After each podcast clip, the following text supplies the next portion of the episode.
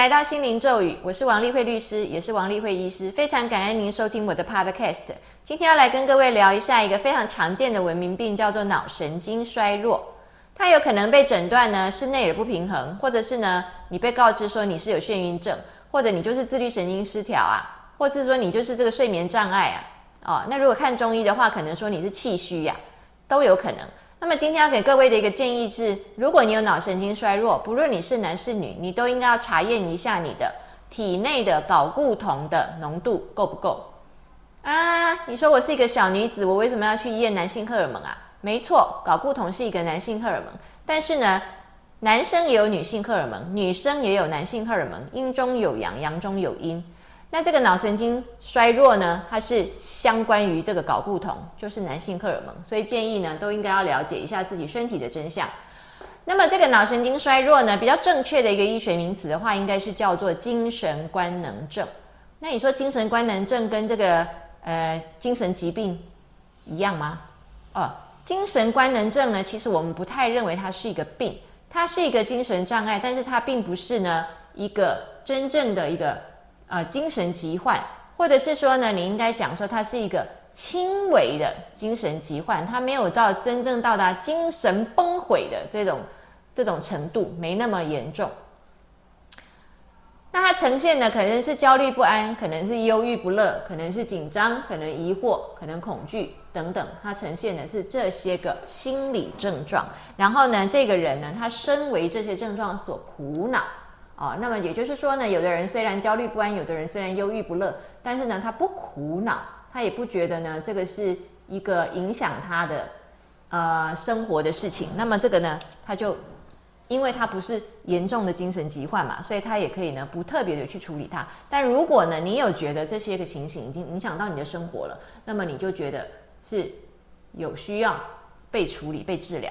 那我们再看一下呢，这个精神官能症跟精神疾病的一个明显的差别，就是呢，精神官能症不会有幻觉，不会有妄妄想。精神官能症呢，他的人格是保持的完整的，他的主要焦虑啊，主要症状是焦虑、忧郁、烦恼啊，有这些心理症状，然后他也可能会合并呢头痛啊、头晕啊、胃口不好、腰酸背痛这些身体症状，还有一些行为症状，比如说可能有一点强迫的一些行为出来。那这个呢，又不到强迫症那么严重，所以他就是有心理症状，他有身体症状，他也可以有行为症状。那最主要的话呢，是在心理因素上面的影响比较大。好，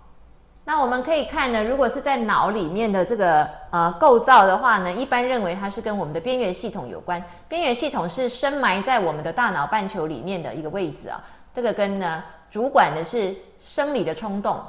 主管的是直觉，主管的是情绪啊，快乐或者愤怒这些强烈的感受都是在于边缘系统。那什么样的病因造成啊？就是它的病理机转是什么？病理机转化通常就是会有明显的精神上的因素，强烈的情绪上的感受。他个人呢，个性呢会有某一些缺陷，然后他的人格特特质呢，对某一种情绪呀。有特殊的易感的倾向，所以呢，他就是会有呢啊心理冲突来诱发他。比如说呢，他有亲人啊过世，或者是他家庭呢发生变故，或者是他职业呢啊变化，比如说失业，那这些也都是常见的事情。为什么别人没有精神官能症，而这个人会发脑神经衰弱呢？所以这是取决于个人对这个事件呢的这个意义的呃这个。重大到什么程度，或者是说呢，他是不是呢？呃，反应特别严重，看得太重了，那这些就会造成他生病。那生理因素有一些啦，比如说呢，他就是呃缺乏营养啊，内分泌失调啊，哦，长期压力大，造成了他的脑内的神经传导物质，像血清素或是正肾上腺素这一些不平衡啊。那所以这里就讲到呢，会不会同样遭受一件事情？啊，而有的人脑神经衰弱，有的人不会，这个跟人格特质有很大的关系嘛，所以我们就去看什么叫人格啊？人格就是跟你的遗传啊，遗传的这个智能啊，然后呢加上这个后天的这个环境啊，你的生长环境啊，你的教养啊，然后呢跟这个你的脾气啊，你对事情的态度啊，你人生的态度啊，还有你预期的这些行为的反应啊，这些都会跟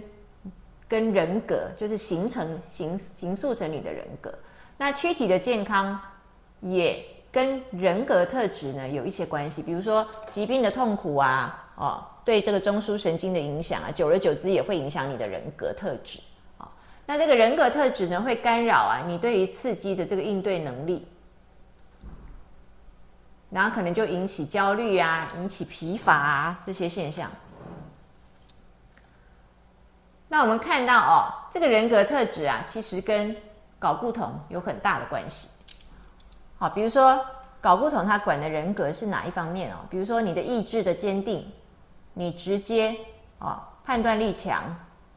果果决，那你好胜，你有创造力，你很自信。你很严格啊，不论男女，你的人格特质呢，都跟这个睾固酮有关，也就是跟男性荷尔蒙有关，所以我们才讲，不管男女，你这个睾固酮呢，对神经质啊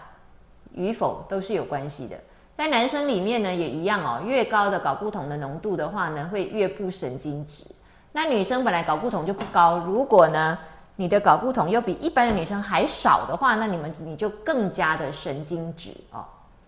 那出现的症状就是呢，可能你会觉得那个眩晕，然后呢会有闪光，有闪光在你的眼前出现，或者是你眼睛会有一些盲点哦。那当然我们讲的是没有眼科疾病却有这些症状啊。如果有眼科疾病，你当然是要先去看眼科疾病嘛。然后他可能合并有头痛啊，你这个人就比较容易比较容易兴奋一点，就是那个嗯过度容易亢奋，然后又过度容易疲劳，兴奋完之后就疲劳，虚性的。疲劳可是又虚性的亢奋，那你可能有合并睡眠障碍啊，记忆力减退、头痛、失眠、头晕，可能还会肚子痛，可能焦虑，可能脖子僵硬，可能记忆力衰退，可能性功能下降，可能肌肉酸痛啊。你说这些症状好常见哦，我好容易都有哦。对，但你都有有这些症状，你如果觉得呢，这是你的常态，你也不觉得困扰，那么你也可以不把它当成是一个病。因为我们讲脑神经衰弱并不是一个真正的精神疾病，它很轻微。如果这些东西都已经影响到你的生活的话，它才算是一个需要被处理的问题。那脑神经衰弱治疗的方向是怎么样呢？我们第一个，我们建议的就是你要去查验你的睾固酮。如果你的睾固酮真的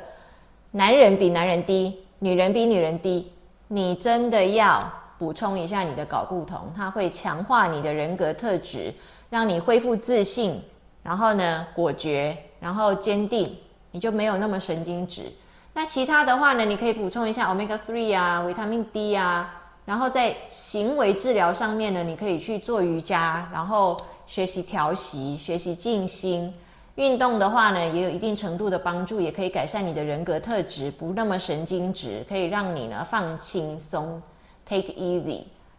再来呢，保持正常的作息。好，今天跟各位介绍到这里，那主要呢，这些放轻松的这些事情啊，调整情绪的事情，大家都懂。所以呢，我们今天比较重要是跟各位讲，脑神经衰弱，你真的要去看一下你的睾固酮，因为这个是非常容易调整的。我们只需要做一个些许的补充，就可以改变你的这个敏感度，还有神经质，可能就会对你的脑神经衰弱有帮助。谢谢各位。